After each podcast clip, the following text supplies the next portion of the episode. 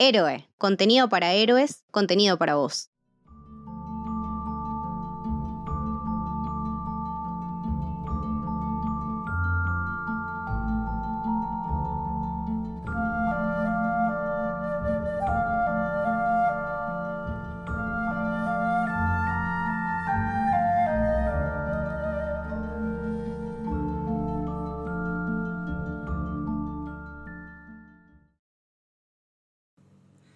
Bienvenidos, bienvenidas, bienvenides al Camino del Héroe. Yo soy Camito. Hoy me acompaña una de mis personas eh, preferidas para grabar este tipo de episodios, Juli Cáceres. Hola Juli, ¿cómo andás? Hola Camito, ¿cómo estás? Hola oyentes del otro lado. Estoy muy contenta de estar acá, no solo porque me encanta grabar con vos, sino porque vamos a hablar de mi película favorita del 2022 y con la que estoy completamente obsesionada, así que re feliz. Qué lindo, qué lindo. Sí, yo cuando la verdad te vi hablando de, de, esta peli sentí que eras la persona ideal.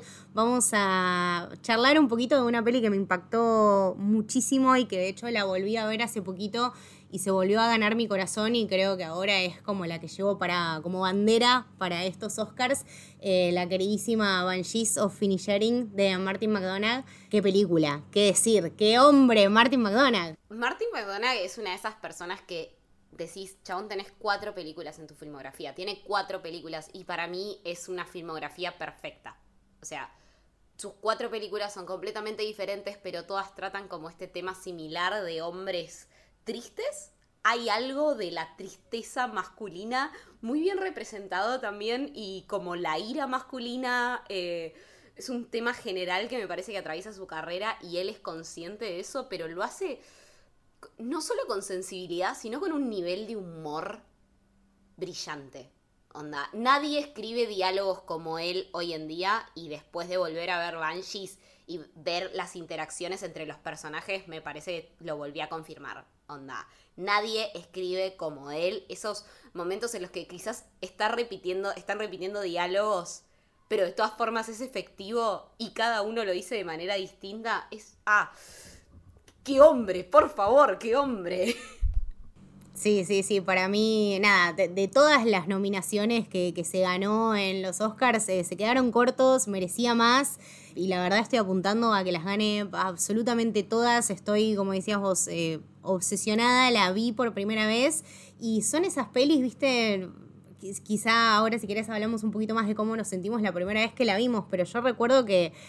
Nada, la, la vi de hecho después de ver Asbestas, como que la vi el primer día del año y eh, primero, viste, empezás y te cagas de risa y como que entras en el mundito y es un chabón que te va introduciendo a estos personajes y a esta isla de islas, de islas en el medio de la nada, eh, de una manera tan amena y tan eh, etérea y tan graciosa y tan inocente que vos después cuando llegás a los últimos 40 minutos de la película caga palos de una manera que vos te encontrás como medio atolondrado, ¿viste? Como cuando, como si te irían a parar en tu casa y decís, no, bueno, pará, flaco, despacito. O sea, me haces mierda, chabón. Eh, todos los personajes que te hacían reír te hacen llorar. Eh, tenés, terminás con una angustia muy tremenda. Eh, es una historia, la verdad, muy, muy fuerte. Sí, a mí me hace, me causa mucha gracia. Eh porque me hizo acordar al meme, este video del nene que le preguntan, ¿estás bien? Y arranca riéndose, tipo, sí. y después se larga a llorar, porque siento que ese es como lo que te pasa con la película. Arrancas onda, ja, ja, ja, ja, ay, ay, no, basta, cortala, porque te destroza, como que va llevando y cuando te querés dar cuenta, arrancó como una comedia y termina siendo un dramón. Y de nuevo, esto es algo que Martin McDonagh fue perfeccionando a lo largo de su filmografía. En Brujas es el primer largometraje que hace.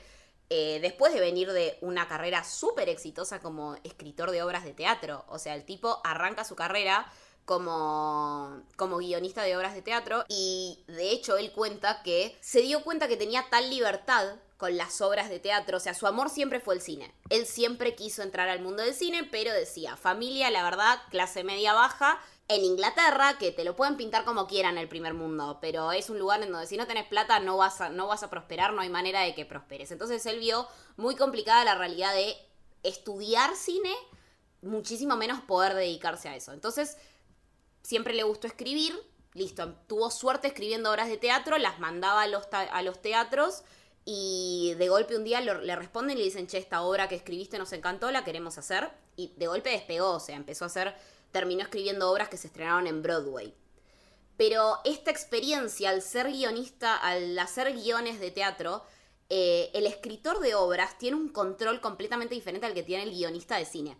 Tipo, si vos escribiste una obra de teatro, vos, vos elegís al director, vos estás involucrado en el proceso, eh, o sea, vos podés elegir a los actores. Es un control completamente distinto. Entonces, él ya llega al mundo del cine sabiendo que si yo voy a escribir los guiones de las películas, tengo que dirigirla yo. Porque si yo vendo un guion, yo no voy a poder hacer absolutamente nada. Entonces el tipo ya viene con esta visión de control total y absoluto, pero además viene del mundo del teatro en el cual las cosas se hacen completamente diferente. O sea, contó que, por ejemplo, para The Banshees of Inisherin, eh, negoció, creo que algo así como tres semanas de ensayo, que no es algo que se haga. No se hace. En el cine de hoy en día, el ensayo no es algo que se haga. Acá el tipo insistió en que era necesario y todos los actores obviamente estuvieron de acuerdo, porque también lo que pasó es que al venir de ese mundito del teatro, había laburado con la mayoría de ellos, con la mayoría de los actores con los que trabajó, era gente con la que ya había trabajado, bueno, son lo más, son geniales. Por ejemplo, con la actriz que hace Jovan, la hermana de Podrick, tiene, ella había trabajado en una de sus primeras obras de teatro cuando tenía 17 años. Entonces ya, ya, lo conocía, el policía lo mismo, había trabajado en su primer cortometraje. Entonces el tipo entra ya a esta película con eso y además trabajando este tema común que manejó durante toda su filmografía, que es como la tristeza, algo que acá lo, en la película lo denominan como despair, que me parece hermoso porque no es tristeza, no es depresión, es como la desesperanza. Sí, exactamente la pérdida total de la felicidad humana. Es como, eh, ni siquiera es tristeza, es pérdida de la felicidad. Claro, y, y cómo cada personaje lo va afrontando de manera distinto. Entonces el tipo bien, sale con este guion eh, y, y se nota muchísimo que es un director que siento que hace cosas completamente diferentes a lo que hacen cualquier otra persona que esté, que esté en el medio hoy en día. O sea, me parece que es una persona que en, compite solo consigo mismo, ¿no? No lo puedo comparar con ningún otro director porque la manera en la que escribe, dirige y trata las historias no me parece ni siquiera similar a ningún otro. O sea, él dice que se inspiró mucho en los Cohen, eso se puede ver por el tema de tragicomedia, digamos, pero pero sus historias siento es imposible ponerlas como incluso la terminología comedia dramática le queda ínfima a la película esta, me parece. Exactamente. Sí, sí, sí, es como, es como comedia teatral, eh, o, no sé, comedia dramática teatral, qué sé yo, comedia social, es, algo, es algo muy raro y muy, eh, muy propio de él y también muy propio de otra época o, como, bueno, vos decías todo esto del teatro, yo la verdad que pienso en Marty McDonagh y, pienso, no sé, en Arthur Miller, ¿entendés? En esas personas con ese sentido de, la tragicomedia y del drama y, esto de la desesperación y de la no felicidad humana eh, que ni siquiera se puede no sé, que no, se puede graficar eh, de, otra manera que no, que no sea con con estos eh, argumentos tan sencillos, ¿no? Porque la realidad es que no es una historia muy difícil de entender, pero que con dos o tres argumentos y con dos o tres personajes que son tan transparentes, eh, te hace sentir un montón de cosas. Me hace también acordar muchísimo a todo lo que es el cine de Woody, que para mí es eh, totalmente enorme. Woody también viene muchísimo del teatro. Entonces, eh, ese approach con los personajes y, como vos decís, este control que él tiene sobre sus escenas, sobre sus actores, sobre su historia, creo que eso también es el, es el laburo de esta filmografía perfecta que, se viene proponiendo y que él mismo viene, viene teniendo tanta, tanta ambición de realizar. Y ya desde el primer momento de la película vos te das cuenta que es un, eh, una construcción perfecta. O sea, los primeros cinco minutos son, la verdad, una obscenidad de cine. Es todo un. Es todo tremendo. O sea, eh, el paisaje, eh, la Virgen, eh, el camino que se abre, eh, tiene un montón de elementos que van con lo visual y con lo sonoro y, que se relacionan también mucho con todo lo que de hecho fueron sus nominaciones a, los Oscars de, este año, ¿no?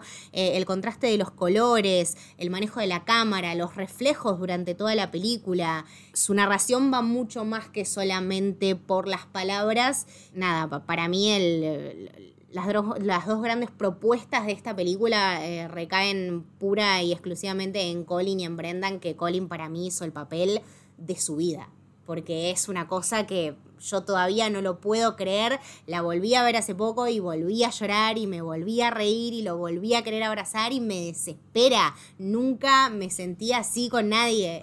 las cejas, por favor ese laburo, un premio solo a las cejas. Oscar para él y otro para las cejas. Porque es. No, él. Además me gusta porque siento que Martin Adonai es el único que puede realmente sacarlo de ese cascarón. Onda. Eh, para el momento de Embrujas, que para mí al día de hoy sigue siendo una, comedia negra perfecta, Embrujas, Colin Farrell venía tipo en esta cosa bastante estereotipada de el chabón medio, medio contestatario, medio malo, como estrella de acción, capaz capaz eh, líder romantic lead o algo así, pero, pero en Embrujas encontró como todas las facetas del tipo y cómo explotarlas. Y claramente Colin sabe que este es un director con el que puede eh, laburar todas esas cosas. Y de repente lo ves acá en esta película y decís, chabón, era esto de lo que eras capaz. Y es, pero es sensacional lo que logra. vi muchas comparaciones en, en Twitter dando vuelta que era como, es lo que Simple Jack de Tropic Thunder quería hacer. Y realmente sí. Y cómo es toda esta utilización de la palabra bueno, que es mucho más, o sea, porque en inglés es el nice que nice en inglés viene de, vendría a ser de tonto. Claro, de ingenuo, como de, sí, sí, sí. Como claro, no es simplemente ser una persona buena, una persona como nice es simple, es una persona como que sí, es buena, pero porque no tiene mucho acá arriba. Eh, entonces, ¿cómo se va separando esto de, de, de nice he's not nice, you are nice, tipo, that's not very nice, es algo que le dice el cura literalmente a Colmson y Larry, que ay, de esos nombres, por favor. Otro Oscar para Irlanda también. Sí, sí, ojalá que sean los, eh, los Oscars de Irlanda, pero es eso también, o sea, la para mí que lo disfrutás muchísimo más, es una peli y una propuesta que se disfruta muchísimo más si vos estás bastante familiarizado con el idioma. Entonces creo que también ahí hay una barrera importante y es un chabón como que está eh, muy atento a esas cosas. El lenguaje en esta peli es muy importante y eso es algo que hay que romper y que si no te llevas tan bien, lo podés aprovechar y lo podés ver y lo podés apreciar pero si logras pasarlo y si logras ver más allá y, si logras ver todo el campo semántico, eh, es una experiencia mucho más rica. Em, sobre todo por, esto vos que, vos decías, ¿no? Este tema de él ser nice, eh, bueno, el, personaje de Barry Keoghan también que me parece espectacular, que me parece que también brilla alucinantemente. Barry Keoghan es uno de esos pibes que además salió como que eh, empezó hace mucho tiempo está actuando, pero siento que en los últimos tres años lo vimos explotar y brillar. Y, en esta película es cuando para mí termina de demostrar que es uno de los mejores actores de su generación, porque lo que hace acá, el, lenguaje corporal de, este pibe y, y, cómo te vas dando cuenta de todo el trauma que carga. Bueno, siendo hijo de un abusador ya partimos de una base súper dura, pero cómo está la diferencia entre el, el nice de Podrick y el de él, porque él como que es una persona que no tiene maldad, pero porque ahí hay una limitación cognitiva de por medio directamente. O sea, te queda claro que, como que él, le dicen en varios momentos, se refieren a él como el tonto del pueblo, pero él es el que de hecho termina diciéndole a, a Podrick como, pensé que eras el único de todos ellos que era bueno. Y le termina diciendo eso. That sounds very nice, exactamente. Y, y vos, vos, ves cómo se le rompe el corazón en ese momento. Y son, es una seguilla de escenas terrible, porque a él se le rompe el corazón con eso, después se le rompe el corazón cuando le dice a Jovan, probablemente de la manera más tierna que escuché en mi vida, invitar a una persona a salir, que dice, tipo, ¿alguna vez pensarías en enamorarte de un chico como yo? Me hizo mierda. Es muy hermoso. Él es una persona divina, viste, tan, tan sencilla. O sea, lo único que quería era, nada, un lugarcito donde él la pudiera pasar bien. Está constantemente buscando esa, eh, no sé, ese calor del hogar, pero tampoco te la juega de pobrecito, ¿entendés? O sea, en ningún momento juega ese papel de víctima y, qué importante tener es este tipo, este tipo de personajes, ¿no? Porque vos como que eh, al único al que terminás eh, odiando pese a todo es a Colson y Larry y, tenés un montón de personajes que son, que son horribles y después ni siquiera lo odias a Colm. Entonces... Eh, es un camino muy importante y, muy especial. Es como que no hay, no sé si hay un antagonista, ¿no? Porque incluso hasta el mismo padre que en, algún momento, ya más al final de la película, termina siendo hasta un enemigo y su propio enemigo. Eh, es muy poderosa. Eh, creo que Martin McDonald sabe trabajar y escribir muy bien los grises en todos los sentidos, porque además no es casual que esta película transcurra durante eh, el medio, en el conflicto de la guerra armada entre las dos Irlandas me parece súper interesante que el año pasado hayamos visto dos representaciones históricas a través de la ficción de lo que es Irlanda en sí, porque antes estuvo The Wonder también, que también habla de otro momento histórico de Irlanda, tipo post-hambruna y cómo los irlandeses necesitaban esto de creer en historias. Me parece súper interesante eso, pero acá está el tema de esto de, de la lucha entre hermanos y queda recontra retratado en el, fin, en el último diálogo que tienen Podrick y Compson y Larry, que es como hay, hay cosas de las cuales no podemos avanzar, pero cuando él le dice gracias por cuidarme al perro, él le responde cuando quieras. Entonces es como que es una relación muchísimo más compleja y sí está bien, nació una enemistad de por vida, pero eso no quiere decir que no vayan a estar ahí el uno para el otro en los momentos que son necesarios. O sea, en el momento en que el policía va a buscarlo y le dice te voy a romper la cara, Compson y Larry le, pero lo noquea, le encaja una trompada que lo duerme directamente. Entonces es como, la fraternidad a pesar de la, de la distancia y que represento muy bien, me parece, ese tipo de... O sea, eh, Martin McDonough contó que este guion lo escribió después de una ruptura amorosa bastante dolorosa, como que estaba en un proceso de corazón roto complicado, era esto salía... Eh, había tenido la idea, el nombre se le había ocurrido hacía muchísimos años cuando escribió una obra de teatro. No le gustó una mierda la obra, pero le gustó el nombre, entonces se lo quedó. Eh, las islas estas, este conjunto de islas que está por afuera de la costa de Irlanda, lo conocía, le gustaba, listo, va a ser acá, ok. Lo, y la historia en sí de esto de la ruptura eh, amorosa, o sea, como, sí, mm, el corazón roto, el proceso de tener el corazón roto, sea por una algo más platónico o romántico, sale de eso, sale de un dolor romántico que él estaba sintiendo en ese momento. Entonces la película también habla, o sea, retrata eso, pero encima lo retrata en un momento en el cual era básicamente lo que estaba pasando con Irlanda.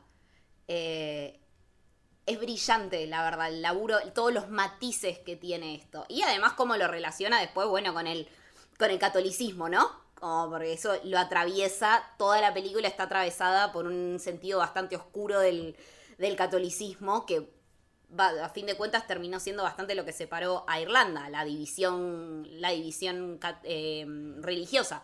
Exacto, sí, sí, no, el, conflicto eh, católico y bélico la verdad que es eh, muy, muy interesante cómo está planteado porque, como decíamos, desde el principio de la peli está ahí, o sea, las vírgenes están siempre presentes, las cruces están ahí, están ellos parados en una isla que es no solamente una isla, sino una isla de una isla, o sea, es una isla en el medio de la nada, completamente perdida, y aún así en esta isla pasan un montón de cosas y tenemos un montón de conflictos, y allá a lo lejos de todo, lo que está eh, por encima y flotando en el aire. Es una guerra que... Eh, la gente no tenía idea de por qué mierda estaban peleando. No, el diálogo con el policía, tipo, ¿a quién van a ejecutar? No, son del Aira. O capaz son del otro. No sé, la verdad yo ya me perdí. Y es como. Pero por un panchito de una coca yo estoy, ¿viste? O sea, yo voy.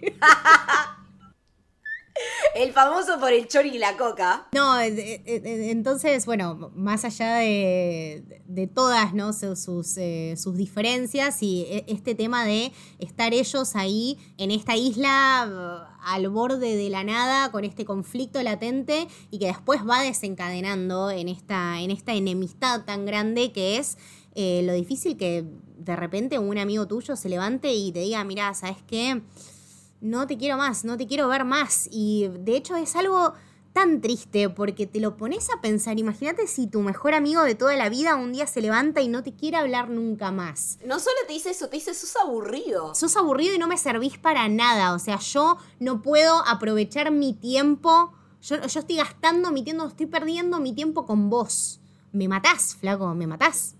No, y además está bueno cómo plantea esto, como no la dicotomía entre eh, lo que le interesa a Podrick es ser feliz en el momento. Y él está diciendo, de las personas que me acuerdo, son de las personas buenas. Me acuerdo de mis papás, que eran buenos, me voy a acordar siempre de mi hermana.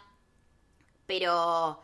Y el, la respuesta de Colm es que lo importante en la vida no es, o sea, como que termina planteándose esto, como que, que pesa más en nuestra existencia, ¿no? Si ser ser bueno y ser querido por las personas que nos rodean y querer a las personas que nos rodean o dejar algo por lo, por lo que nos recuerden. Y son dos maneras diferentes de ser recordado, me parece. Como tenés el tema de que se acuerden de vos tus seres queridos o este tema de la idea de, la trascendencia a través de algo que dejes.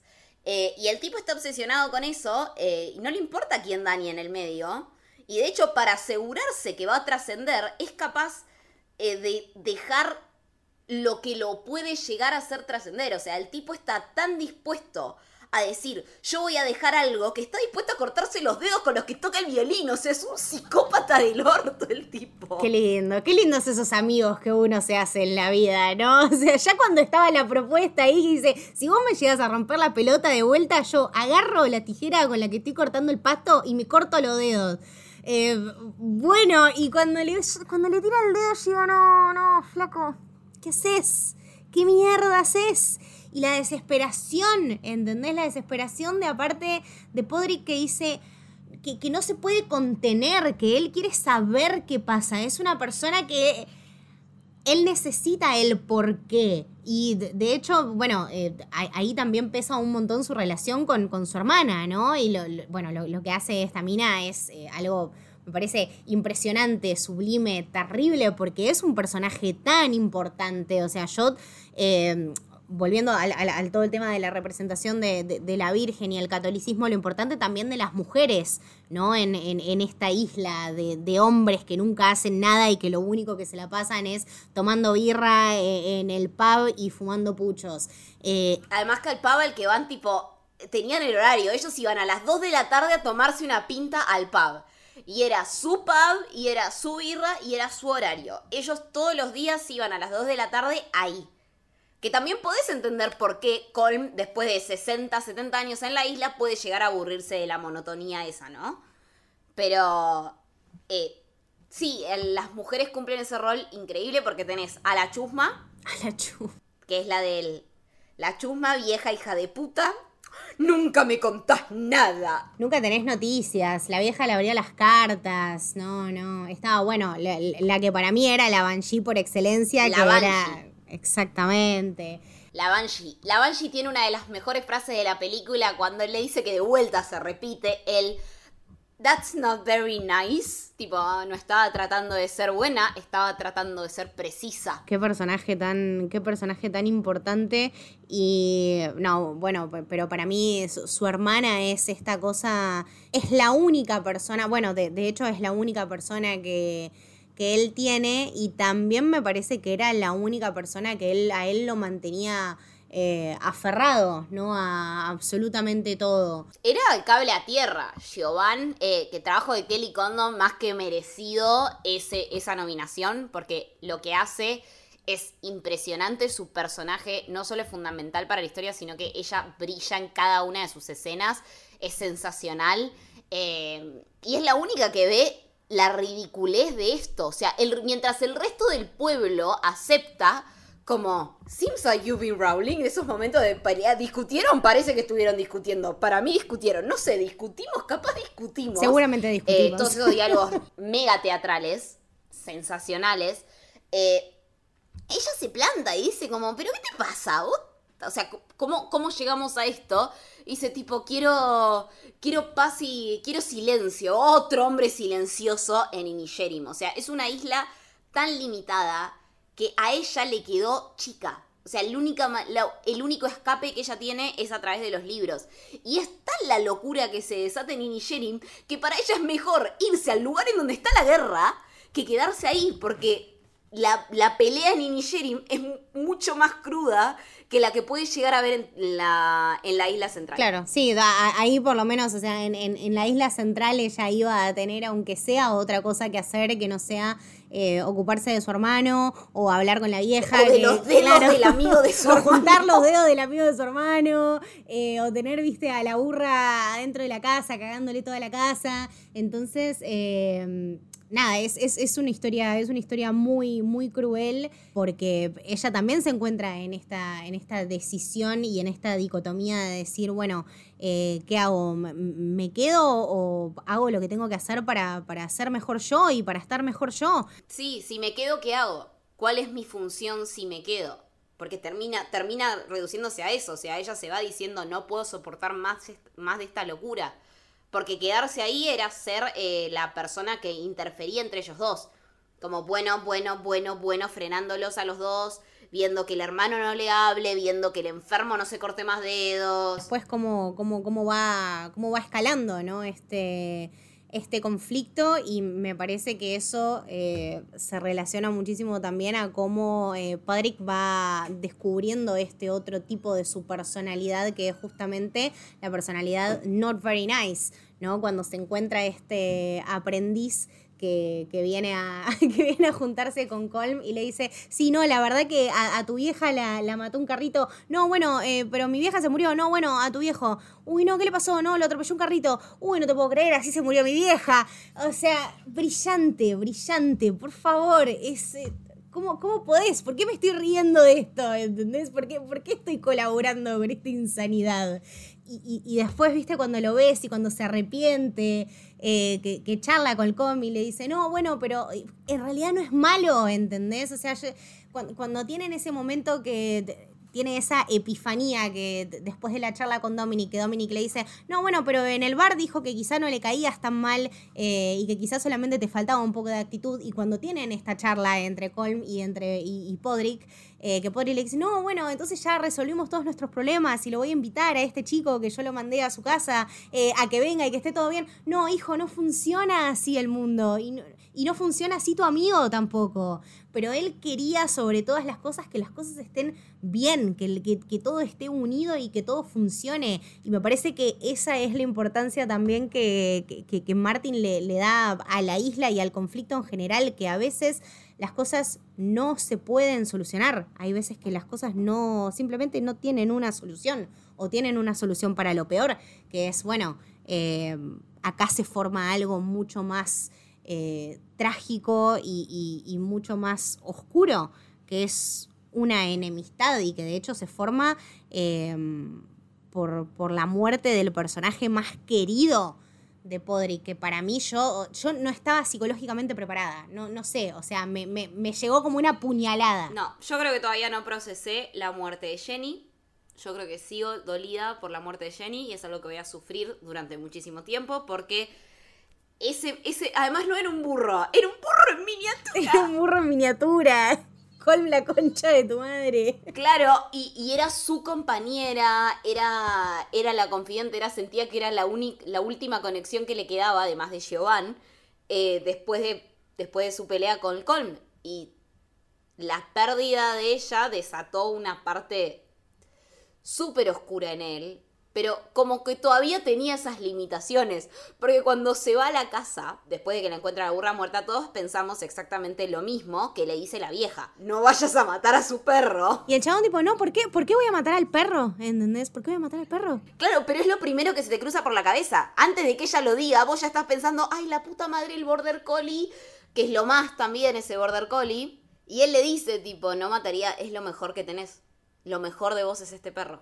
Claro, voy a, claro, voy a cuidar lo único que te queda. O sea, lo único bueno que te queda, yo lo voy a sacar de tu casa. Yo a vos voy a ir y te voy a quemar a tu casa, pero yo te voy a cuidar al perro.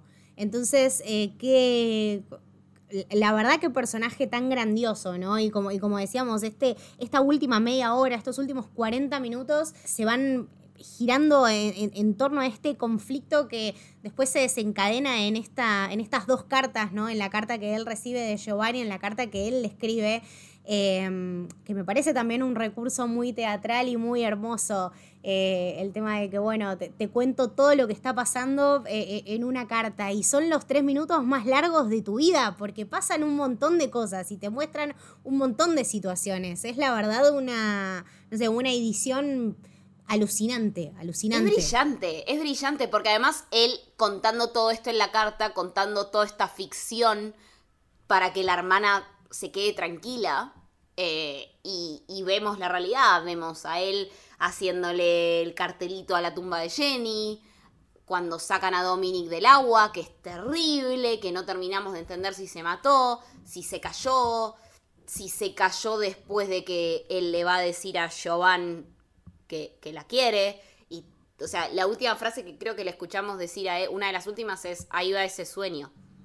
A mí me atormenta, o sea, me atormenta saber qué le pasó a Dominic. No, no puedo. No. Y que además sabemos más o menos a partir de qué momento está muerto, porque el. Está, ay, los recursos visuales de esta película me vuelven loca. Pero cuando Podrick está despidiendo a Jovan en el acantilado, que aparece atrás de fondo la vieja, que nunca le hacen, no le hacen suma a la, a esta, a, la Banshee, porque es una Banshee, eh, ni siquiera está en foco, pero aparece en ese risco mirando y ya tiene el palo. El palo que era de Dominic, el palo con el que Dominic aparece, que es el palo con el que ella saca a Dominic después del agua. Entonces ya sabemos que en ese momento Dominic está muerto. Y no necesita decírtelo, no necesita explicarlo cuando la ves ahí con ese palo, ya es la imagen de la parca ella. La parte de, las, de los acantilados, la verdad que es, es, para mí es una de las más importantes y es una de las más, eh, significantes lejos. Es, eh, nada, el lenguaje visual que tiene eh, es muy, muy poderoso. Nada, y, la verdad que te, te, persigue porque te quedas con, esta idea de, de, de, no saber y de siempre querer saber más y no poder. Y te llena un poco de de impotencia y, por eso creo que también te produce tanta angustia, ¿no? Eh, este tema de saber que, bueno, eh, es un personaje que, lo dio todo y que lo da todo y que es tan bueno y que se le fue la hermana y se le murieron los viejos y la única que tenía era la burrita y, y se le murió. ¿Y cómo lo vas a filmar así? ¿Entendés también por qué se desencaja?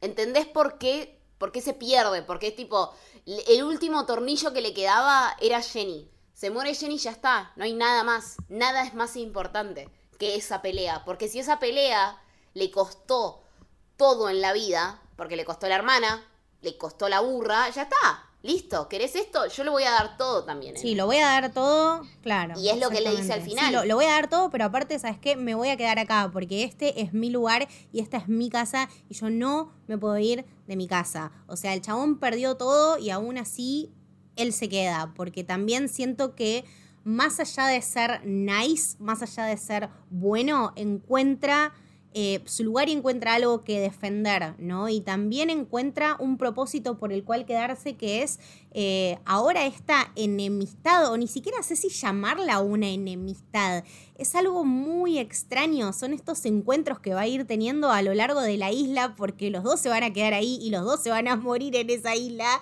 ¿Y qué va a pasar? Es una peli que te deja con un montón de interrogantes. Eh, no sé, se, van a terminar matando el uno al otro. Eh, con, ¿Con qué se va a cortar los dedos de la otra mano? ¿Qué va a pasar con ellos? Uno, uno no lo sabe y, aún así, la verdad que eso también te deja el corazón mucho más angustiado. Es. Eh, es una peli que se trata de eso, de, lo que decíamos al principio, el, tema del despair, la no felicidad. eh, hay algo que se rompe y hay algo que se rompe para siempre. En esta búsqueda de, la felicidad y de, la no felicidad me parece que eh, con, lo que me quería quedar así como para, cerrar era, era esto, ¿no? El, el tema de esta historia tan, no sé, tan loca, tan especial, tan qué sé yo, tan distinta, ¿no? Porque con, un montón de, recursos que la verdad que hacía un montón que no veía en el cine, eh, me dejó una de las pelis más memorables de hace un montón de tiempo y que seguramente la voy a revisitar y me voy a encontrar con un montón de detalles que me encantan. Eh, pero por sobre todo con, para mí, la mejor actuación de, Colin Farrell por, por lejos de toda la vida. Es la mejor actuación de Colin Farrell de su carrera. Estoy segura de que es la mejor actuación de Barry Keoghan hasta ahora. Tiene una carrera mucho más breve, pero es lo mejor y lo más interesante que le dimos a hacer y es donde demuestra totalmente su rango. Eh, siento que va a ser la catapulta de. Eh, ay, se me fue el nombre de ella, de Giovanni, eh, para, la, para, las, para el cine, porque yo la tenía, de hecho, era como. Estaba toda la película, estuve como. Ay, ¿de dónde la tengo? Ay, ¿quién es? Tenés cara conocida, de golpe es como, es, es, la, es la nuera de, de Hank, eh, de Hank, de Mike en Better Call Saul. ¿Qué? ¿Cómo? Y es como, es el momento en el que ella, o sea, Condon va, va, a pegar el salto al cine porque demostró, es una actriz que viene laburando desde que tiene 17 años, pero, o menos, y pero acá mostró tipo el nivel de talento que tiene. Sus diálogos además son geniales. Cuando Podrick le dice tipo, yo soy tan inteligente como vos, pero deja de decir pelotudeces, le dice ya. Por lo bajo. Sí, nene, sí, sí.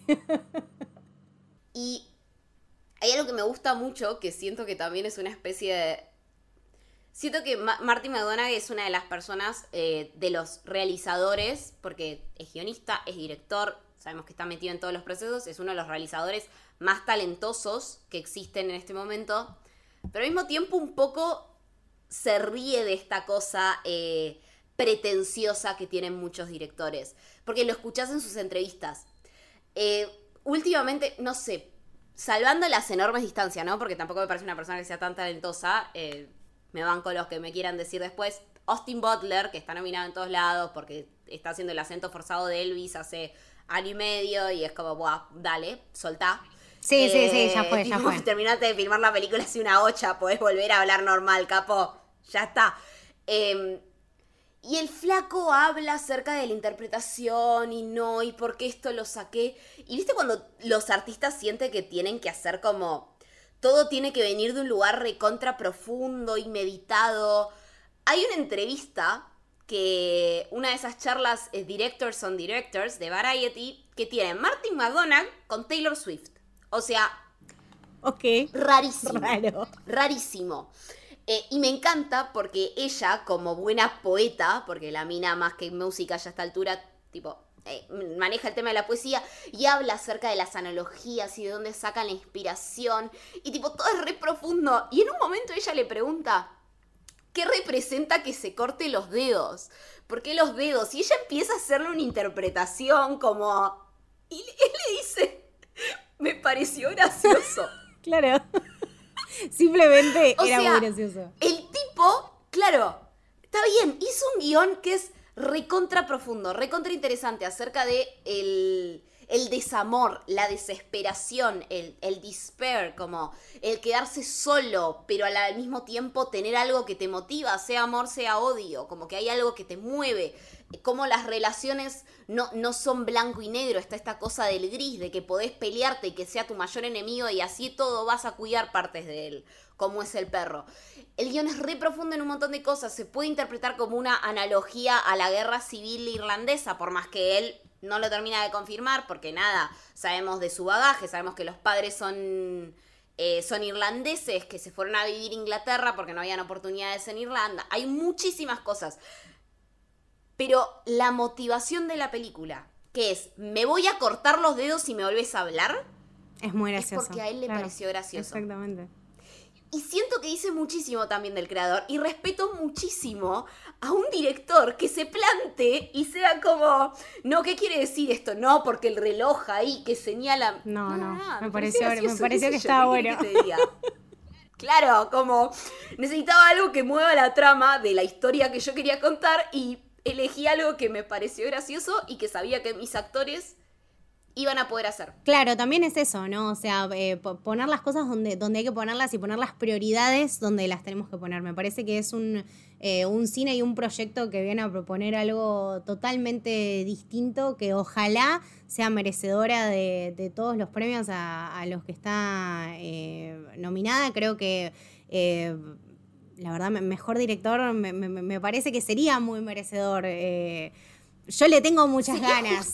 sería sobre todo eso, justo, porque es una filmografía, como decías vos, perfecta. Tiene cuatro películas y es un tipo que se mete en el cine y encara los proyectos de sus películas de una manera completamente diferente al resto. El tipo logró formar una comunidad de actores que se quedaron todos, algo que cuenta, hay un podcast por ahí dando vueltas si les interesa que habla con Roger Dickens, el maravilloso y genial director de fotografía, el mejor director de fotografía vivo. Eh, él y su esposa tienen un podcast súper interesante en donde hablan de cine con diferentes personas. Uno de los últimos es con Martin McDonagh y él ahí cuenta que tuvo una ventaja que muchas películas modernas no tienen últimamente, que es tener a los actores durante la totalidad de la filmación en el lugar. Que dice, no tenía que estar pensando en que tal actor llegaba en un vuelo a las entonces tenía que filmar con él. No, él los tenía todo el día. Entonces, si veía que hoy va a llover, listo, vamos a ir a filmar esta, esta, esta escena acá. Entonces los tuvo, pero no solo los tuvo, sino que genera un ambiente tan cómodo en el set que los actores quieren estar ahí. Que de hecho, eh, Colin Farrell y, y Gleason se llevan tan bien que en un momento dijeron, viste, como, bueno, nuestros personajes tienen esto, se llevan mal, están en este conflicto, ¿qué hacemos? ¿Nos mantenemos, hacemos, hacemos actuación de método y no nos hablamos? Y tipo, lo pensaron medio segundo y fue como, ni somos amigos, vamos a tomar una birra. Onda, dicen acción y actuamos como corresponde, pero mientras tanto, ¿qué soy? Jared Leto, soy pelotudo, ni ahí. Como, no.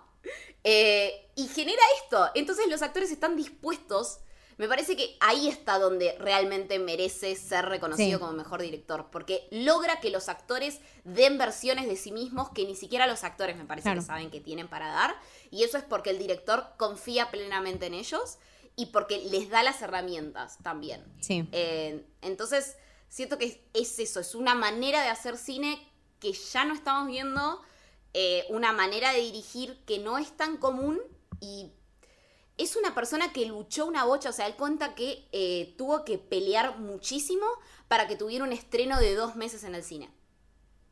Muchísimo. Y que, nada, se lo dieron porque eh, su filmografía hablaba por él. Claro. Sí, sí, sí. No, bueno, claramente sería un premio a, su trayectoria, es sumamente merecedor. Eh, me parece que nada, trae un montón de, de, estos valores que vos nombrabas que creo que necesitamos muchísimo en la industria de hoy y que sinceramente espero que, se le reconozcan. La verdad que para mí es una de las pelis, es, una de mis pelis del año.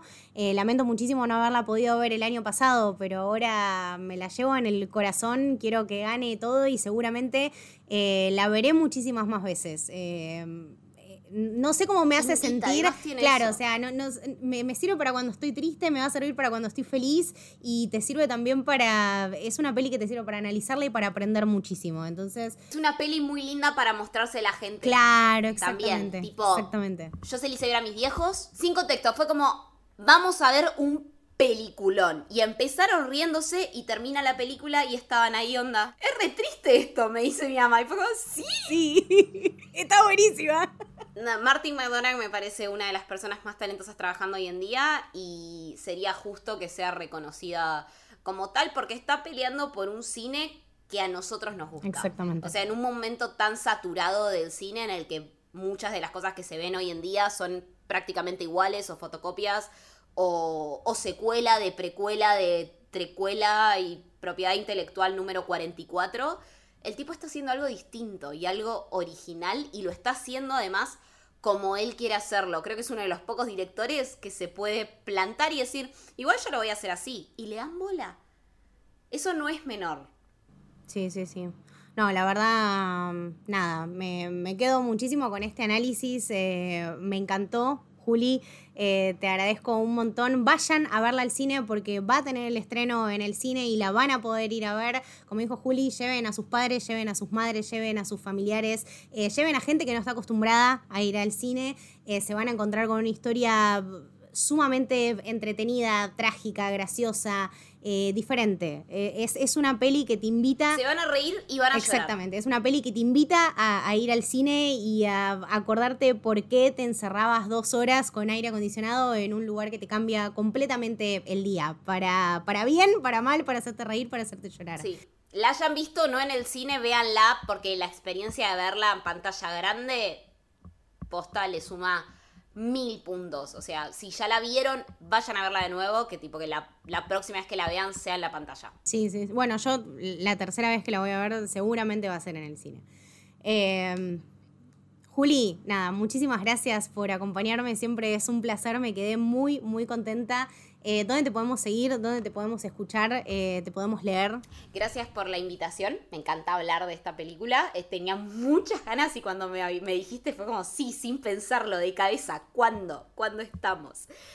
me pueden seguir en mis redes. En Twitter soy arroba Juli Cáceres con dos. En Instagram es arroba Cáceres Juli, también con dos me pueden escuchar en, en el podcast que me se después de escuchar. También me pueden leer en Cine Escondite y capaz en un tiempo me pueden leer en algunos otros lugarcitos. Vamos a ver qué pasa con eso. Estoy haciendo videitos en redes y todas esas cosas, así que si tienen ganas, me encuentran por ahí. Buenísimo, buenísimo, buenísimo.